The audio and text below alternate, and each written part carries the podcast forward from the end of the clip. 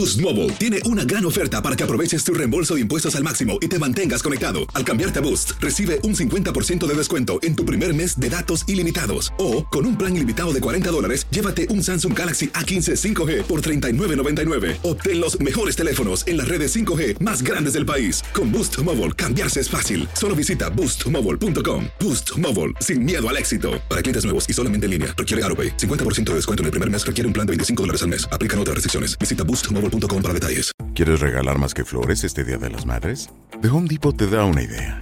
Pasa más tiempo con mamá plantando flores coloridas, con macetas y tierra de primera calidad para realzar su jardín.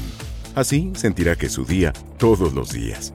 Llévate tierra para macetas Bigoro por solo $8.97 y crece plantas fuertes y saludables dentro y fuera de casa. Recoge en tienda y sigue cultivando más momentos con mamá en The Home Depot. Haces más, logras más. Más detalles en homedepot.com diagonal delivery. Dicen que traigo la suerte a todo el que está a mi lado. Y esa es mi mala fortuna. Basada en el clásico de Juan Rulfo, llega Univisión, El Gallo de Oro. Supongamos que la caponera puede inclinar la suerte a quien ella quiera. ¿Estás tardando en conquistarla? Con Lucero, José Ron y Plutarco Asa. Este gallo me está cambiando la vida. En una historia legendaria de amor y azar. No trates de cambiarme, no lo vas a lograr. El Gallo de Oro, gran estreno miércoles 8 de mayo a las 9 por Univisión. Euforia Podcast presenta. Era un espanto. Y los cuerpos de los ahogados que sacamos del río están como estaban esos. En otoño de 1989, en Argentina, un juez junto a su equipo debió enfrentarse al caso más siniestro de toda su carrera, el misterio de las primas. Escucha la primera temporada de Crímenes Paranormales en la aplicación de Euforia o en tu plataforma favorita. Bienvenidos al podcast del Gordo y la Flaca. Somos Raúl de Molina y Lidia Estefan y en los próximos minutos escucharás las noticias de la farándula más picantes del momento. Y bueno, ya va a empezar el podcast del Gordo y la Flaca con las mejores entrevistas a actores, músicos y por supuesto tus celebridades favoritas. Te voy a decir una cosa, me están mandando un tremendo chisme aquí. Ok, ya ustedes saben lo que tienen que hacer. ¿Qué tal, mi gente? Gracias por acompañarnos. Bienvenidos al Gordo y la Flaca. Muy buenas tardes, gracias por estar con nosotros para comenzar la semana otra vez. ¿Cómo estamos? Qué linda, Lili. Ay, muchas gracias. Estamos de verano, Raúl. Y qué calor, qué calor hoy. Eh, calor ¿Qué tal de fin de semana? Bien, trabajando, eh, yendo a actividades. Yo fui a una haciendo boda. cosas positivas. Una boda ayer que te apoyando. estaba mandando las fotos de las flores, que fue una de las bodas más bellas Ay, que yo he oído en mi vida. Con un. No sé, las flores más bellas era de unos amigos nuestros, Resnick, que tú lo conoces también. Muy bien, Y fue Jimmy. una boda espectacular. Nunca había visto tantas flores lindas. Bueno, nosotros tuvimos Raúl y también, esto, yo estuve con Roberto, que me acompañó en St. Jude, eh, la gala que Ah, se la gala de. Jude, todos los años, claro. año 21, ayudando a los niños, eh, Raúl y con cáncer y a sus familias. Eh, y hablando de flores también, este año pues fue eh, The Garden of Hope. Era el jardín de la esperanza. flores que se también? Todo flores por todos lados. Pero, pero bueno, aquí estamos de vuelta hoy lunes. ¿Cómo, Señores, cómo tenemos muchas cuestión? cosas hoy. Algo que estaba viendo yo en vivo desde España ayer. Uno de los jugadores del equipo del Real Madrid que estaba jugando contra Valencia, esto Roberto viene a hablar más adelante, lo empiezan algo que eh, llevan haciendo mucho en Europa. Le empiezan a gritar cosas, él, es- él es obviamente, es negro, y le empiezan a gritar cosas ra- eh, bueno, raciales. A él se ha formado una pelea y en hoy el mismo presidente de la Federación Española de Fútbol dice, España es un país racista y llevan haciendo esto por muchos años en los juegos de fútbol.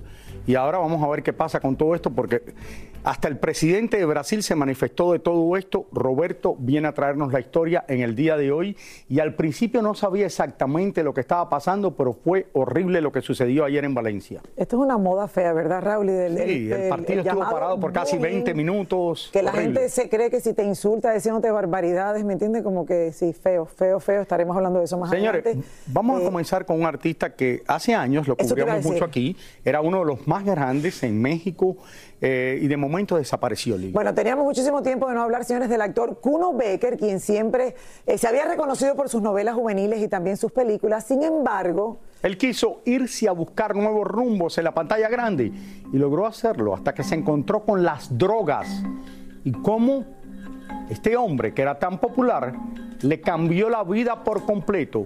Tania Charri está con nosotros para traernos más detalles de lo que está pasando con Kuno Becker. Eh, Tania, eh, ¿cómo estás? Esto ha llamado muchísimo la atención. O sea, como de la nada, él sale a hablar de todo esto. Adelante. ¿Cómo estás Lili? ¿Cómo estás Raúl? Feliz inicio de semana para usted y para todos nuestros televidentes. Efectivamente, ha causado mucha conmoción estas declaraciones que hizo en sus redes sociales el actor Kuno Becker. Hace aproximadamente eh, cuatro años él comenzó a caer en el abismo de las drogas. Dice que durante tres años estuvo consumiendo casi diariamente cocaína, lo que casi no solo acaba con su carrera, sino también con su vida. Vean la historia. Casi me muero por esa adicción a las drogas. Así, el actor Kuno Becker contó en sus redes sociales cómo fue su calvario en ese oscuro mundo. Estaba en tal estado que dice vio la muerte de cerca. Su adicción a la cocaína comenzó a los 38 años cuando pasaba por una fuerte depresión por una ruptura amorosa. Reveló que llegaba a trabajar drogado y hasta quiso suicidarse. Su abuelo y su mascota lo ayudaron a rehabilitarse.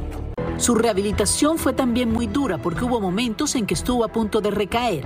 Sus terapias incluían pedirle perdón a todas las personas que lastimó y hoy agradece que lleva varios años limpio.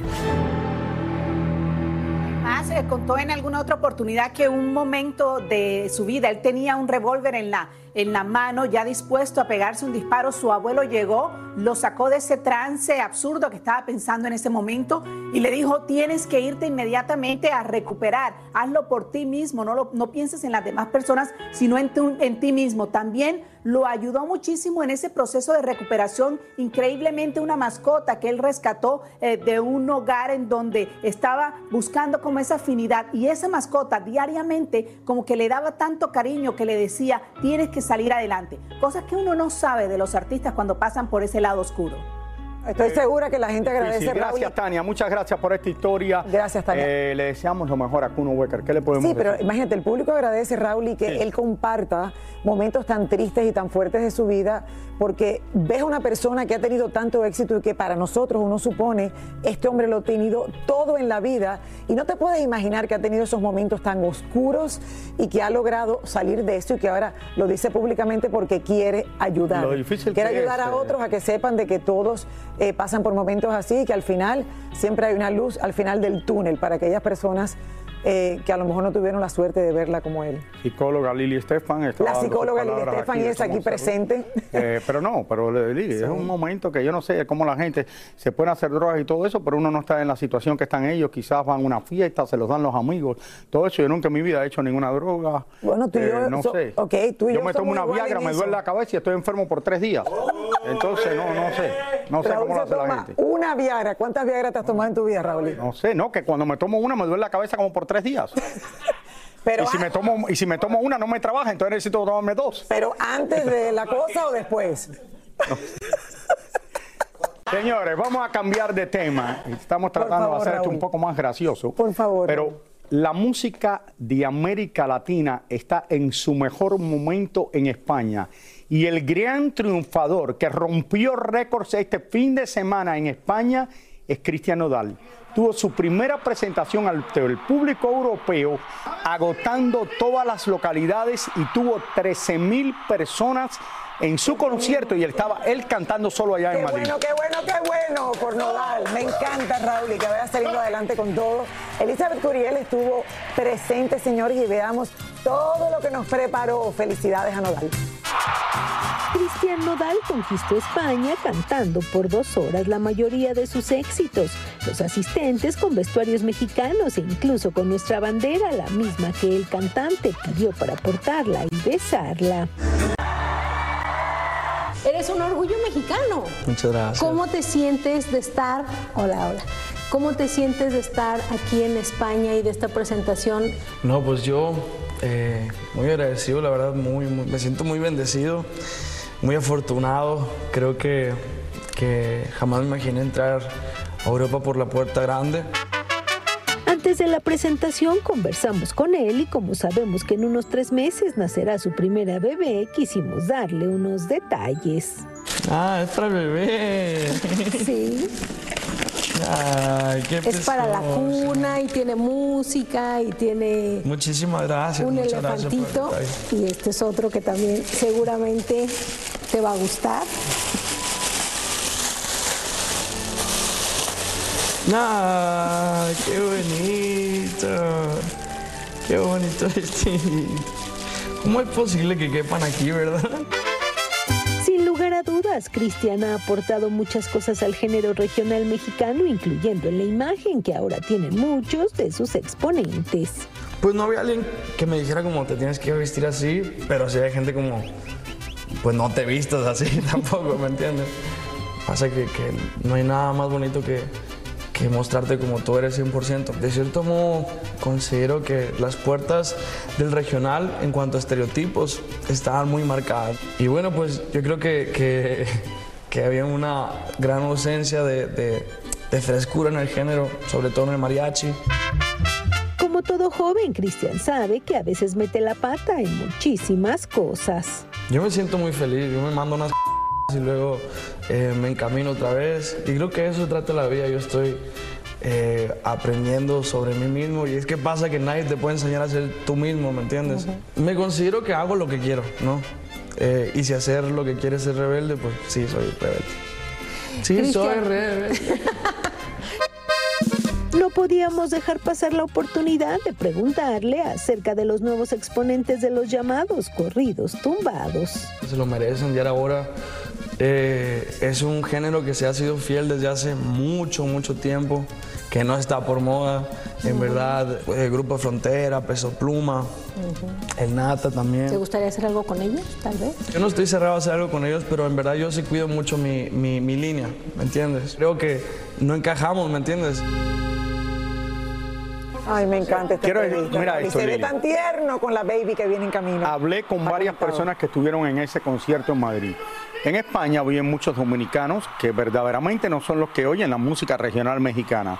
Viven muchísima gente de América del Sur. eh, mexicanos viven algunos, pero yo diría que los mexicanos que viven en España son los, no los que fueran a este concierto.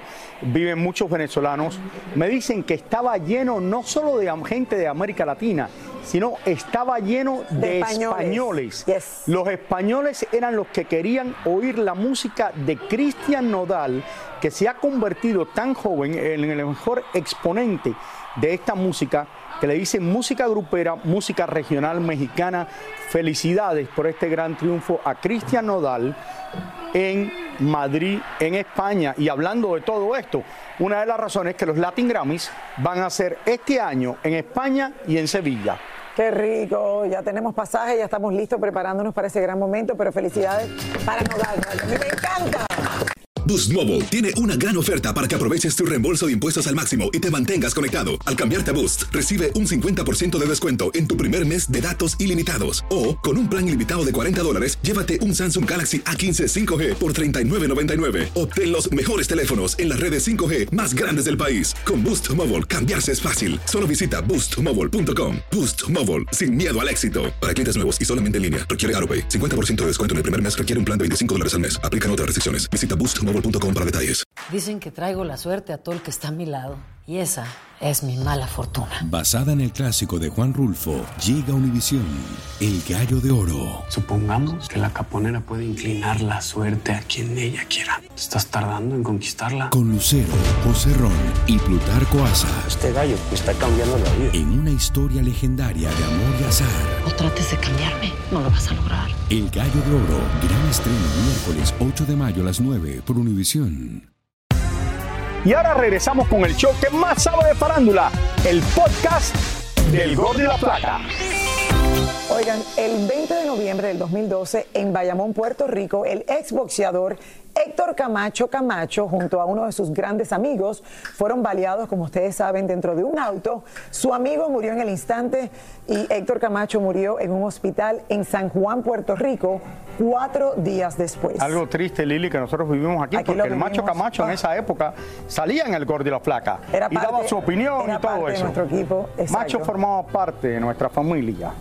Y Todavía lamentamos su inesperada partida, al igual que sus miles de fanáticos.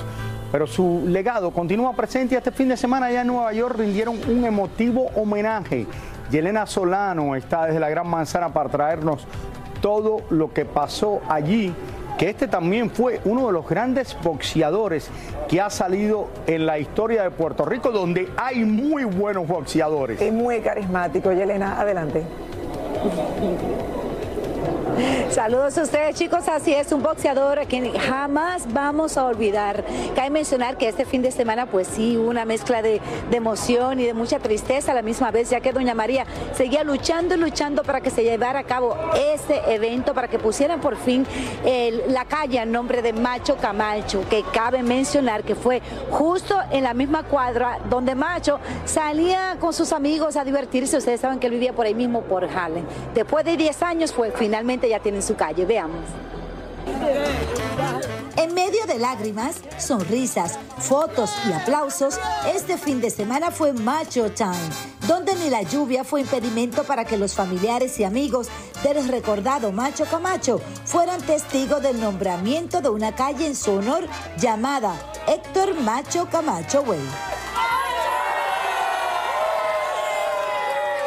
Muy orgullosa y muy agradecida de todos ustedes que están mojándose por mí. Por mí no tanto, por Macho, mi santo hijo. Por fin Macho tiene una calle. Pero ¿sabe lo que yo he luchado para que hagan esto? Dos años atrás.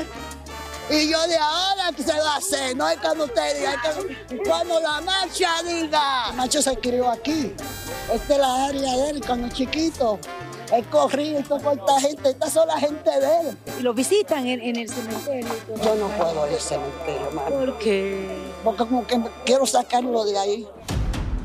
Aquí, Doña María nos confesó que finalmente están tras las rejas las personas vinculadas con la muerte de su hijo macho y que hoy por hoy ya puede vivir más tranquila. Estoy más aliviada, porque no tenía un cédula porque estaban en la calle y más testigos que se me fue pero lo buscaron y vino. Y tenía tres fiscales conmigo, solita en una corte.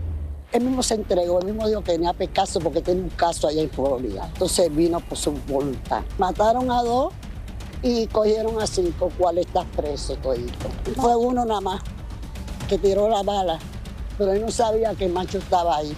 Él dijo, si macho ellos ahí, macho llega está ahí, ellos no tiran tiro, ellos no hacen nada. Pero cuando ya el tiro iba, ya era muy tarde. Ya iba directo a mi hijo. Yo sé que se hizo justicia, a mí se hizo justicia.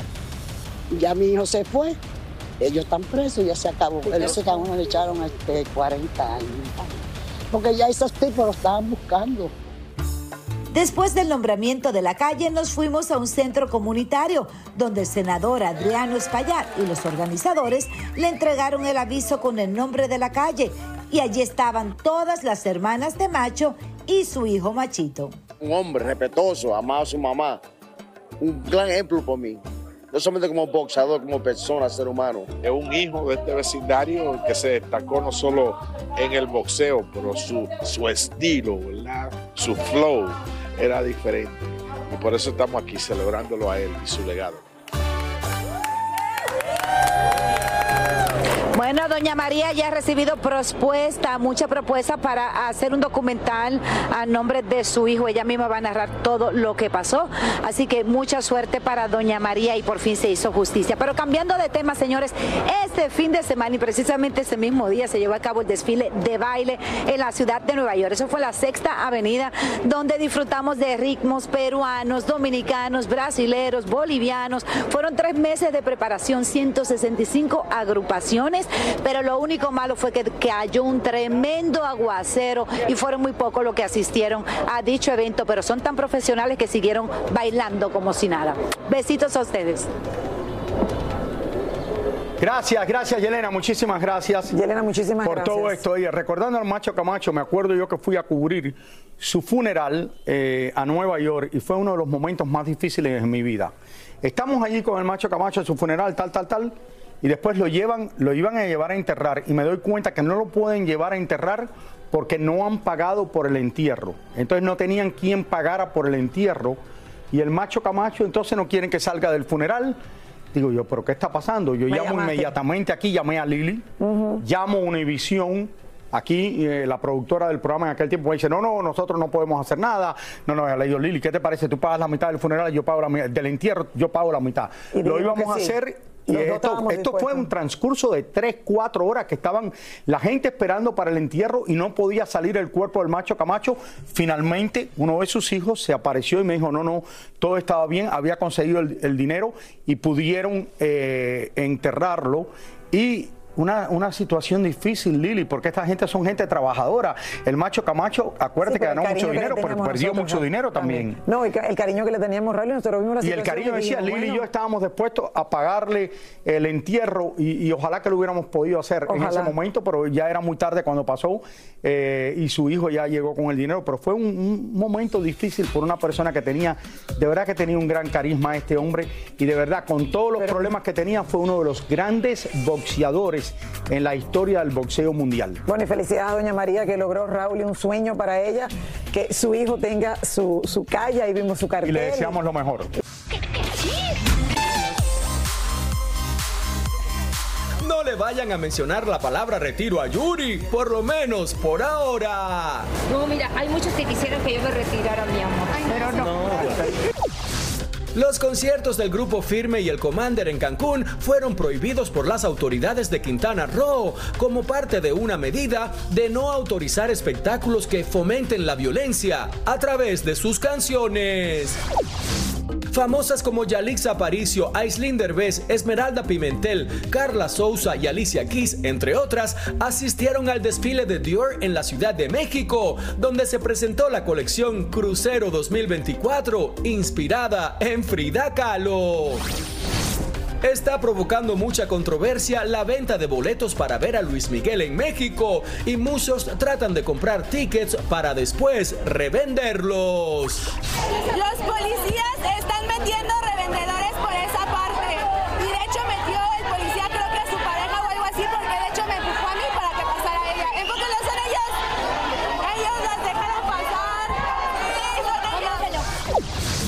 Danilo Carrera participó como conductor de un concurso de belleza en Los Ángeles y al parecer ya se peleó con su misteriosa novia.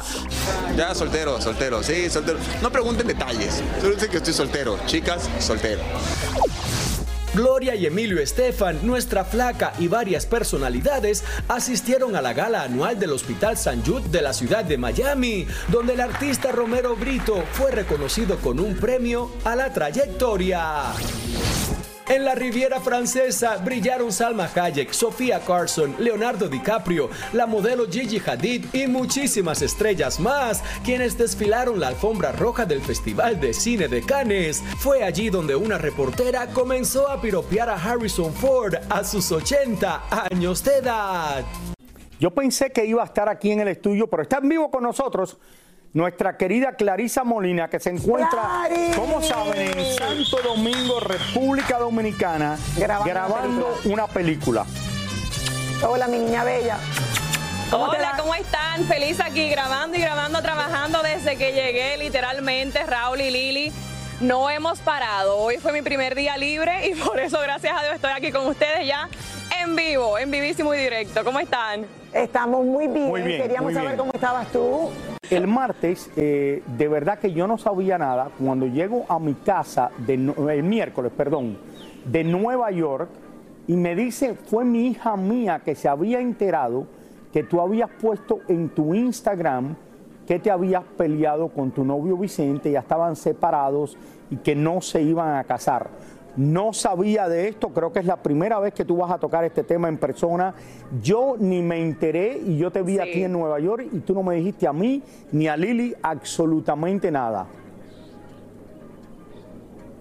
No, imagínate, en, en- cuando son, hay una pareja, las cosas se manejan con la pareja y todo está bajo perfil. Este, estábamos tratando todo así. Al final del día, Raúl y Lili, tú conociste eh, mi relación. Yo fui súper feliz eh, con Vicente, de verdad que fue una relación bien bonita y es lo que yo me llevo. Todos esos recuerdos me los llevo en el corazón, atesorando cada uno de ellos que compartí co- públicamente con todos ustedes, los fanáticos también. Pero, ¿sabes qué? Y lo estaba pensando después, yo digo, ¿tú sabes los, los los momentos que realmente me llevo son los que donde no habían cámara, que solamente éramos él y yo. Yo conocí un ser humano increíble en Vicente Saavedra, de verdad que aprendí muchísimo de él él de mí, los dos, y nada, Dios quiere que estemos ahora mismo en la posición que estamos hoy. los dos tomamos un camino diferente. Quién sabe en el futuro qué pase, pero por ahora seguimos y él sabe que puede contar conmigo siempre. Es como hay un amor de pareja y ahora mismo hay un amor de familia y él siempre va a poder contar conmigo, Raúl. Qué lindo, qué lindo, Clarisa.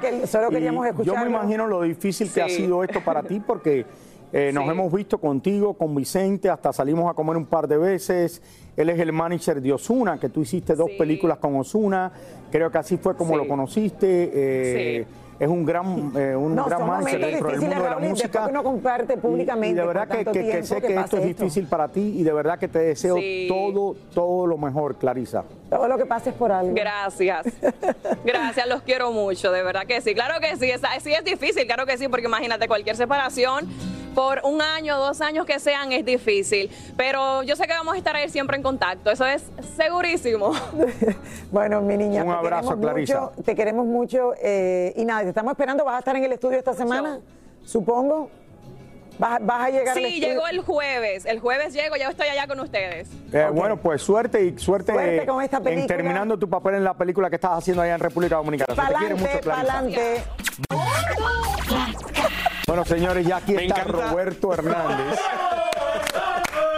Me encantan los temas que hay en comerciales, que si mi camisa linda, que si me pongo chores, que si esto. Oigan, como bien mencionaron en el inicio del programa, un momento muy triste se vivió en España, eh, en Valencia, para ser más específico, donde el jugador brasileño Vinicius Junior, que lleva ya bastantes años ya jugando en la Liga Española, y ha sufrido de esto, de cánticos, de insultos racistas, y la verdad ya, ya pasó a otro nivel porque el mismo presidente de Brasil salió a hablar. Y eso no es todo, porque también en El Salvador se vivió una tragedia donde más de 12 muertos pasaron. Mire.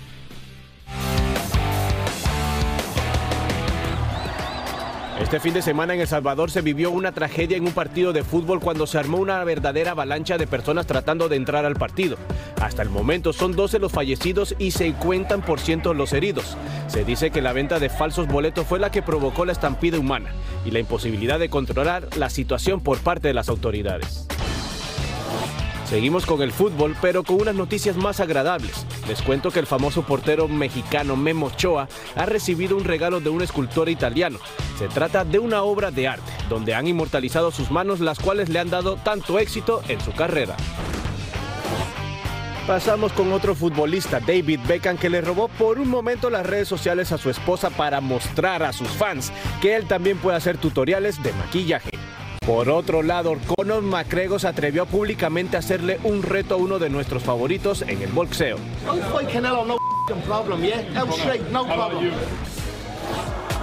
Por último, este fin de semana una vez más el jugador brasileño Vinicius Jr.